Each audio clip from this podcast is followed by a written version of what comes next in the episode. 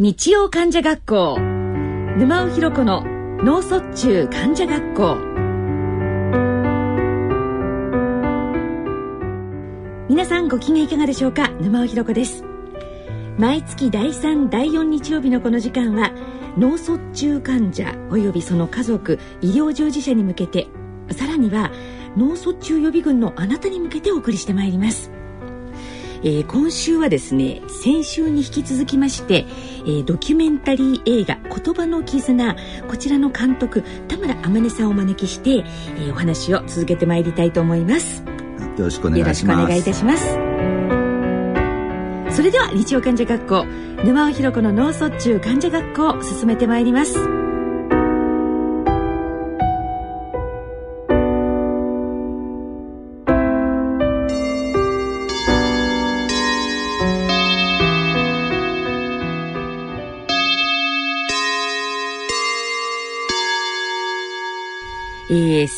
さて今日はですねドキュメンタリー映画「言葉の絆」これは失語症者の方がご出演なさるそのドキュメンタリー映画なんですけれどもこちら先週に引き続きまして、えー、監督の田村天音さんにお話を伺ってまいりたいと思います。はい、田村さん今週初めてお聞きになるという方もいらっしゃると思いますので、はい、この言葉の絆のストーリーと言いますかね、うん、それをちょっとご説明簡単にいただけますか？はい。はい、あのこれはですね、はい、えー、っと失語症テーマ劇と言いまして、はい、えー、っと失語症の方たちがあの自分のえー、っと日々の生活だとか、病気になった時のことをあの、え演劇に、えされてるんですけども、うん、あのそのえっと舞台裏を描いたものなんですけども、えっと2011年から12年のの春にかけて、うん、えー、っと3つ、えー、長野県内で行われた公演の、えー、舞台裏とその劇団の方たちのその生活とか、うん、実際の生活とかを、えー、含めて、えー、ドキュメンタリーとした、えー、映画です。はい。はい、ぐるっと一座という劇団なんですね。はい、そうですね。はい。でこのぐるっと一座というのがその今おっしゃられた長野のそうなんです。はい。はい、あの失語症友の会がそうですね。母体になってるそうです。はい。でよろしいんですよね。はい。はい。はい、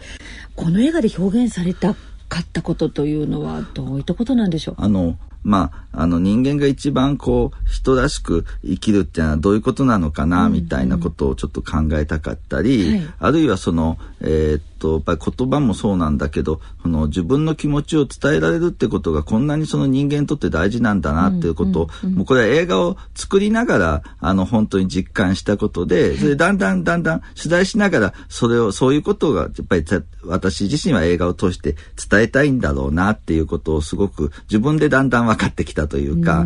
それでやっぱりあこんなにやっぱり思いが伝えられるととっても人は元気になるし、でやっぱり伝えられないとやっぱりへこんじゃう。でやっぱり伝えられるっていうそれでやっぱりこっちはもう受け止めるっていうのがあるとやっぱり、あの人間は頑張って生きていけんだなっていう、その辺伝えたかった。一番あの思ったのはですねその言葉で表現するっていうことがやっぱりあの大変なんだなっていう方々がこれで演劇を始める、うん。うん、演劇と結びついたところがそうね。そこはねそう演劇って手段っていうのはまあ、うん、あのこうよく思いついたなっていうか。はい。ね、まあ、でもそれは本当にいろんな偶然で彼らは、まあ、あの演劇にたどり着いたんだけど、はいあのやっぱり演劇ってやっぱり一つあのいいなと思ったのはその言葉だけじゃないんですねやっぱりね。はい、うん、うん、それであの体の身振り手振りもあるし、うん。うん、顔の表情だけでもできるから、うん。うん、それこそ車椅子で、極端な話獅子麻痺ってあの両手両足がもし動かなくても、はい。顔だけで表現できる。うん、で実際、うん、そのあの前出語っていうね、うん、あのもうほとんどもう言葉無理難しい方が参加されてて、まあ一応聞く方は多少わかるんだけど、自分で話す言葉を聞いたことはほとんど私ないですね。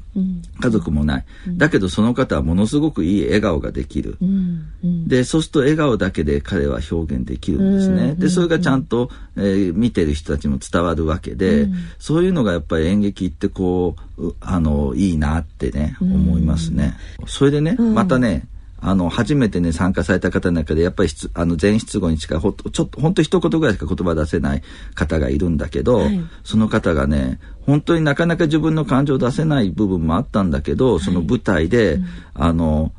言えたわけですよ、なんとか。で、言えたらその親戚一同とかみんな見に来てたみたいで、言えたってことが、ちゃんとご本人がその拍手をもらって感じたわけですよね。そしたら普段そんなに感激したりしない人なんだけど、なんかもう舞台の上で泣いてたんですよ。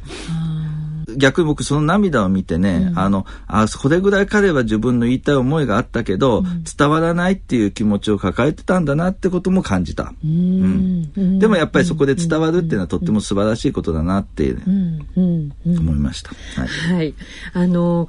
いろんなシーンがですね、うん、やっぱりあの、あ、この言葉は素晴らしいなと思ういろんなシーンがあるんですけれども、うんはいはい、その中で宮原さんという方がおっしゃった、うん、障害は不便だけど不幸ではない。はい。と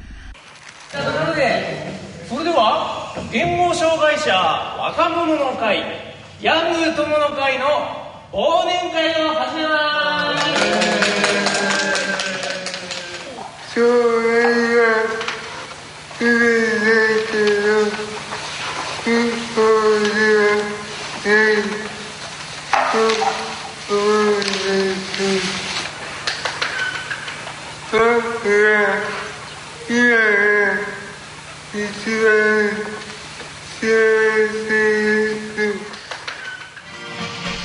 の言葉はですね、もう何と言いますか、深すぎてですね。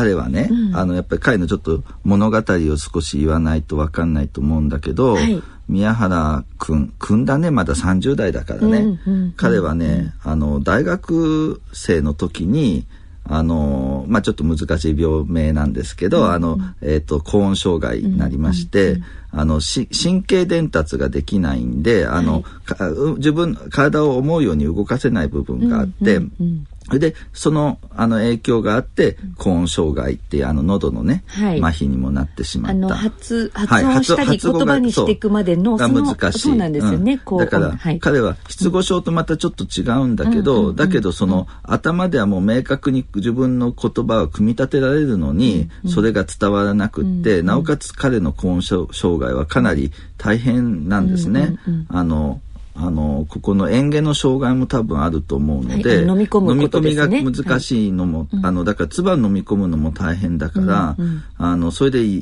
すごく言えないってことが彼は辛いわけですね。うんうん、でだけど辛いんだけどその彼はあの本当はこの不幸ではないって不便だけど不幸ではないっていうね言葉の裏にその、うん周りの人たちがこう自分をサポートしてくれて家族含めて、お医者さん含めていろんな方含めてその感謝っていう感謝の気持ちがこういう言葉になってるんだけど、うん、だけどその不幸ではないって言っても実は彼は本当はあの学生にで東京にの方の大学出てきて、うん、それはロボットの研究者になりたくて出てきてるわけでうんうんはい、でそれがどうしてもやっぱり難しくってそれで戻ってきたわけですよね。だけど、そのご両親もなんとかその夢を叶えたい。なんとかそういう関係のお仕事に就けないかってずっと30ぐらいまでいろんな努力されてやったんだけどやっぱり難しくて今はお家に暮らしながら、あの作業所通ったりリハビリ行ったりしてるんだけど、はい、周りから見たらやっぱり不幸ではないって言ってもやっぱり、うん、うん、なかなかじゃあ幸福であると言いづらいと思うんですね。うんうん、だけど、うん、彼はもうあの今の自分のその置かれてるたあの状況の中でやっぱりなんか彼の中では周りの人が支えられてくれて自分が今生きてることへの感謝の方がやっぱり大きいってことなんですよ。うん、でそれをあの彼はあの言葉あの言うのは難しいけど、うん、あのパソコンはできて、はい、自分のやってらっしゃるその若い障害者の会であの会長さんなんですけど、うん、あの自分でホームページも自分で作るんですね。はい、それで自分で作ってらして、でそれであのそういう方たちと一緒になってあのいろんなあの活動されてるんだけど、やっぱりそういう仲間も含めて、自分を応援してくれる仲間も含めてそういう人たちがいて自分が生きてるってことはそれは不幸じゃないっていうふうにやっぱり言いたいということを自分で、あのパソコンで打って、あの演出の先生あの内山監督に自分でメールで送って、こう言いたいんだと、それで書いたのがこの言葉なんですね。続きまして自分たちでセリフを紡ぎ出すシーンをお聞きください。まず「バカ野郎!」って言ってその後のねあれを。はい言ってみますよ。どうして？どうして？ちょっとできる。うんでも今のこのもどかしい気持ちっていうのはすごく表情にもう体でずっちゃんと出てました。うんそれそれ。どうして僕は言葉が出ないんだ。でもいいし。うん。困る。何と伝えましょうか。うん何と伝えましょうか。病気になってね、うん、あの困ったこといっぱいあったでしょ？うん、うん、何困った？だって自分でやってたやつは何もなかったね。何もなかったんだよな、うん、で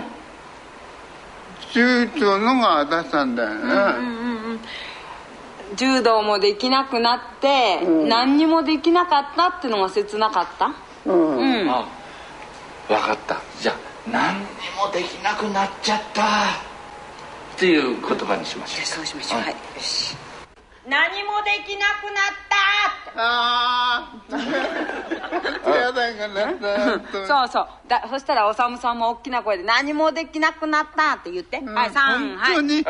本当そうだったそうだったよね。さあおさむさん行くよ。はいはい。おさむさん。どうしようもな一緒に言おう何も。山な何も。思いたい。ねうんまあいいやもうな、はい、涙がだからはい。そうですね。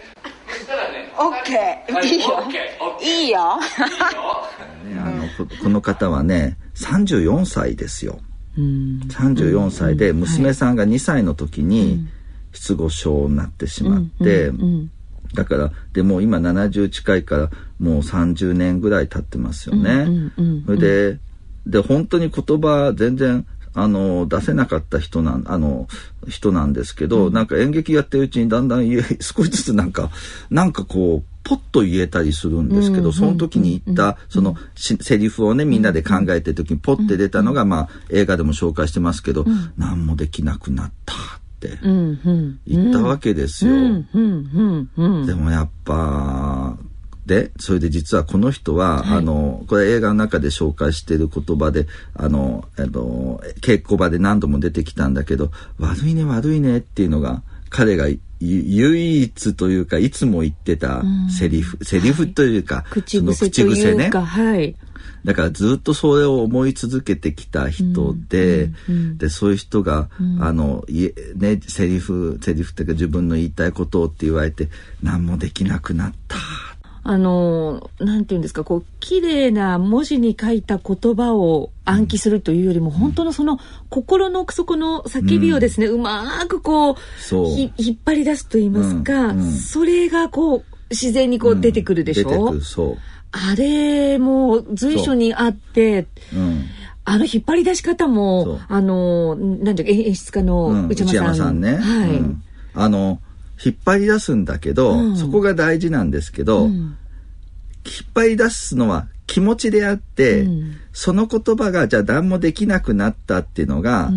ほんほん普通のねプロのお芝居だとじゃあもうそこでセリフが決まったら、うん。うん、そのセリフを言わなかったら、演出家にまあぶったたかれるっていうか叱られるじゃないですか。で、えっと、内山監督が僕はすごいなと思うのは、うん、気持ちを伝えられたら OK なんですっていうことなんですよ。うんつまり、うん、何もできなくなったっていうね、うん、気持ちが言えればいいから、言葉ね、だから何もできなくなったでもいいし、何もなくなったでもいいし、極端に言えば、それがもし言葉がたまたま出てこなかったら、自分の絶望した気持ちを顔で表現してくれればいいっていうわけですよ。そ、それが多分ね、あの、あの、芝居が皆さんできるようになっちゃう魔法というかね。そこでこう、はい、その言葉を言わなきゃいけないっていうと、やっぱり失語症の方にとってとっても辛いと思うんだけど、そうですね。うん、はい。その気持ちさえ言えればいいっていうと気が楽になるっていうか、まあそれでも大変なんだけど、うん。うん、もうもうね、もうドキドキ、もう、あの、お客さんも、お芝居で、あの、舞台袖とかで私撮ってるんですけど、はい、あと演出家の内山監督とかも、はい、みんなこう言えるか言えないか分かんないから、すごくドキドキして、で、言えたみたいな。あの、だからこのお芝居ってなんかそういうところもなんかとってもスリリングで、言えるか言えないか分かんないわけですよ。はい。もちろんご本人が一番辛い、はいはい、だけどパートナーである奥さんだったり、うん、まあ旦那さんの時もある、うん、娘さんや息子さんの時もありますね、うん、ご家族ってね。そこももう同じななんで演技でまあ主役ですよね、でそこにもちゃんとスポット当てましょうって、ね、それはね、やっぱりあのずっと取材して見てきて、もうはっきり分かったんですけど、うん、あのやっぱり家族の支え方がこう結構その失語症の人を、のそのその後の人生のまあ、かなりの部分を占めるっていうか、あの、甘えさせすぎてもいけないし、うんうんうん、かといって冷たかったらやっぱり落ち込んじゃうし、うんうん、そのこう甘辛のこう、いい具合っていうのはやっぱり家族との関係がやっぱり良くないとやっぱりダメだなって思ったんで、でやっぱりでも家族はじゃあそのお医者さんにしても言語聴覚士にしても誰もその家族のケアをする人はいないわけですよ。はいだから、やっぱり家族っていうものをやっぱりスポットはやっぱ当てざるを得ないっていうか、やっぱり彼らがやっぱり支えてるからこそ失語症者の人たちが輝けるっていうのはやっぱりこうやらないとっていう感じがね、すごくしたもんですから、はい。とにかくこのご家族がとにかく一緒に関わってるでしょ、うん、この関わり方っていうのがすごくよくやっぱりね、うん、現れてるなと思うんですね。あの奥さんっていうのは、うん、あの私やあの映画撮ってみて本当初めてというかそうかと思ったのは、うん、実は当事者のようで、うん、当事者じゃないんですね。家族はね。家族はね。はい、はいつまり、失語症者ではないわけです。だからお父さんのことをあのごしお父さんが失語症だとするとお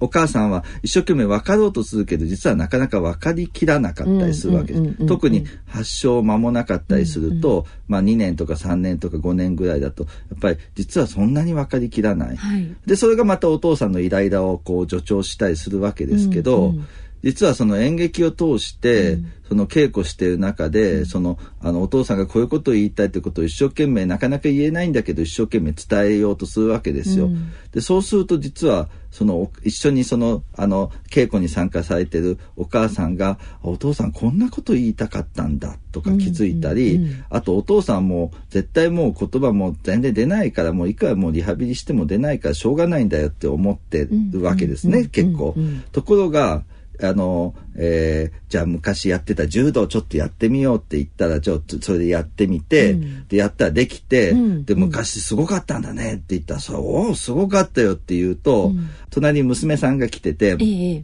娘さんがめちゃめちゃ嬉しそうな顔するわけですよ。つまりお父さんのその柔道をやってた時代なんか知らないわけで、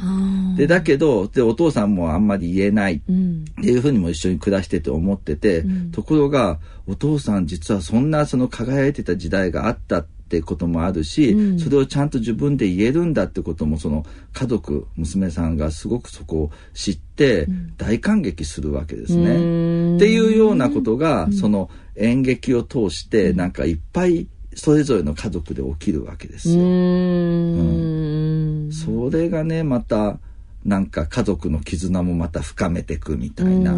ただただこの演劇をやるんだぞ、やってるんじゃなくてじゃなく。てですね、それを通してお互いが、うん、あのその家族同士がお互いを知ったり、うん、その仲間のことを知ったり、うん、であとまたなかなか言えないって人がいたらまたそれを支えるっていうことで、うん、なんかあのそちらの友達の方の絆も深まっていったりみたいのが、その演劇っていうそのあの劇をやるだけでなくてそこでその関係性が深まっていくみたいな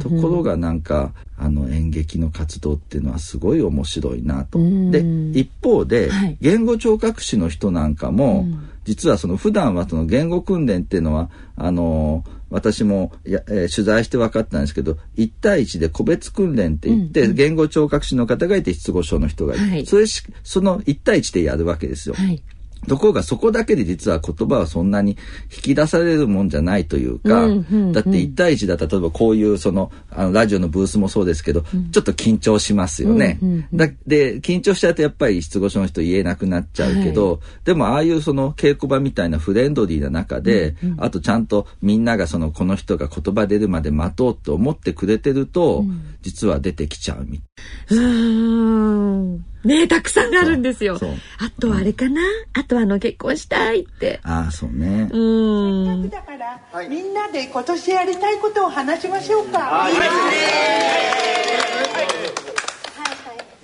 僕の病気を理解して、結婚している、結婚している人いませんかね？あれ、あれれれれれれれれれれ。絶対に幸せにしてください。絶対ににでもね僕就職しなければいけないんです。まず仕事だ。だからだからその前に僕を僕を雇ってくださいあの人もね、いいキャラクターなんですよ。もうね、笑っちゃうんで。でもね、あの人もね、はい、えっと、だから3年前からずっと、あの、NHK の取材の時から見てるんだけど、はい、最初はね、こうやってね、壁を向いてね、稽古してまして自分一人でブツブツ練習するのに。それはだからやっぱりあの不安だから他の人と話すのが不安だから、だからあのもともとだってあの脚本全く文字読めなかったで、はい、あの劇団入った時ですよ、それが今あんなに言えるんだから、えー、だけどやっぱりどうもその周りの人とのそういうのが不安で、で僕会った時はそうでした最初ね、でそれがだんだん変わってきてだんだん自信もついてきて、それでえっ、ー、と他のいろんなえっ、ー、とな松本とか上田とか他のところの地区に行っていろんな、うん、あの失語症の人と交流しているうちに、うん、彼自身が本当に自信がついてもともと持ってたその前向きな、うん、あのこうフレンドリーな感じが戻ってきたんだと思うんだけど、ものすごくその前向いてだから就職したいなんかもそんなのとてもじゃないけどって感じだったんですよ、最初、はい、それが最後そこまで芝居で言うようになって、最後は就職できたと。とこまで来たわけですね。もう本当にたくさんの方に見ていただきたいんですけど、はい、これあの実際にご覧になった方からの反響、も随分終わりなんじゃないですか。はい。はい、あの、まあ、やっぱり一番は、あの、失語症の方たちからすると、はい、やっぱりこういう映画を通してそのやっぱり勇気づけられたっていう意見が一番多かったし、うんうん、まああの、この間なんかも大阪の映画館で、あの、出てきた失語症のおじさんがね、えー、あの、何も言えないんだけど、うん、満面の笑みでなんか握手、あの、握手してくれて、あもうなんか伝わったんだなっていう、うん、もう俺俺失語症で何も言えないんだけど、うん、よかったよって言ってくれて、うん、あもうそれだけでも僕は嬉しいですって感じで、うん、あとはその全然失語症でも何でもないんだけど、あのあのまあ私の知り合いとかあの紹介されて見に来たって人なんかでもやっぱりあのまあ私男性なんであのそういう男性の方が見るとかみ、さん大事にしなきゃいけないなとか いやよかった。もうそれは素晴らしい。あ、だからこの間もね、たまたま知り合いの放送作家の人が、はい、あの、そういうふうにね、すごく言って、かみさん高校するよって言って、帰ってったんで、あ、よかったなと思って。え、よかったですよね。うんあとね、その人間が生きるって中に、その、あの、そうやって自分の気持ちが伝えられて、こんな、ここまで大事なことだったんだなって、やっぱり僕なんかもそうなんだけど、意識しないわけですよ。普段喋れてるから。だけど、そ、そこにすごく大事なものがあるんだなってことを気づかされたっていうか、いうふうに結構いろんな方に言っていただいて、はい。はい。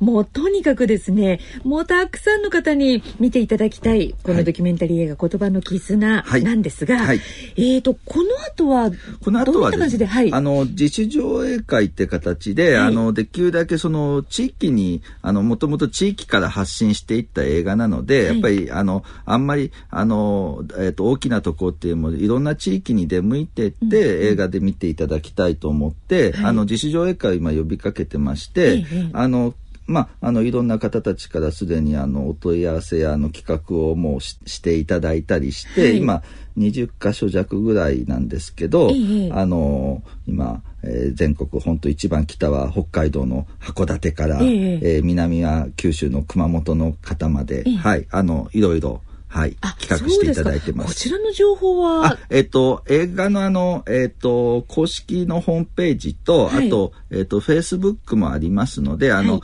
えっ、ー、と、ドキュメンタリー映画言葉の絆というので、検索していただければ出てきます。はい、はい、そこにあの、随時アップしていますので、はい、あの、見てください。はい。はい、それと実際にじゃあ、うちでもちょっとこの自習、自習映画会とか上映会やってみたいんだけどもありですか、はい、それも、あの、それをぜひ、あの、お願いしたいなと。はい。はい。思ってます。はい。じゃあ、ぜひぜひそういったね、あの、申し込みなんかも、はい。ぜひうちでやりたいのでというのことも、ホームページの方で。で、あの、メールで、メールとかファックスで問い合わせいただけますので。はい。わ、かりました、はい、えー、今日はですね、ドキュメンタリー映画言葉の絆の監督、田村天音さんゲストにお迎えいたしました。どうもありがとうございました。ありがとうございました。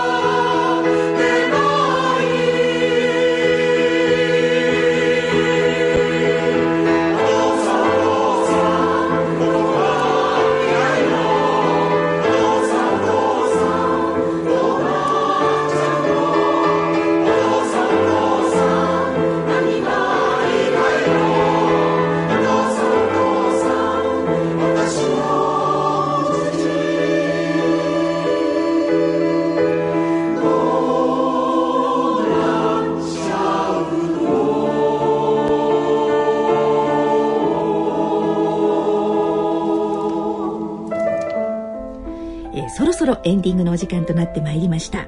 え、実はですね今あのかかっているこの曲なんですけれどもこちらが頭さんあの映画の中で出てきます、はい、エンディングに。エンディングに出てきます曲ですね、はい、これはどういった曲なんですか、これはですね、はい、あのもともとあの劇団グループシタの方たちがあのえーと、ちょっとミュージカル仕立てのあの詩を朗読してちょっとミュージカルっぽくした、えーと、演劇一回やったことがあって、うん、その時に作ったオリジナルのあの曲なんですけども、はい、はい、あのそれで、えーと、もちろん詩の内容はその失語症の方たちのその思いを歌ったものだとはい、はい、ということですね。はい。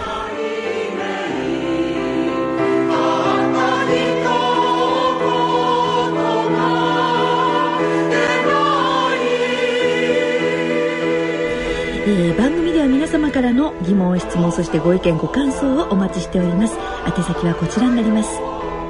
郵便の方は郵便番号107-8373東京都港区赤坂129-15ラジオ日経日曜患者学校係まで。また番組ホームページの番組宛てメール送信欄からもご投稿いただけます。それではそろそろお時間となってまいりました。お相手は私沼尾ひろ子でした。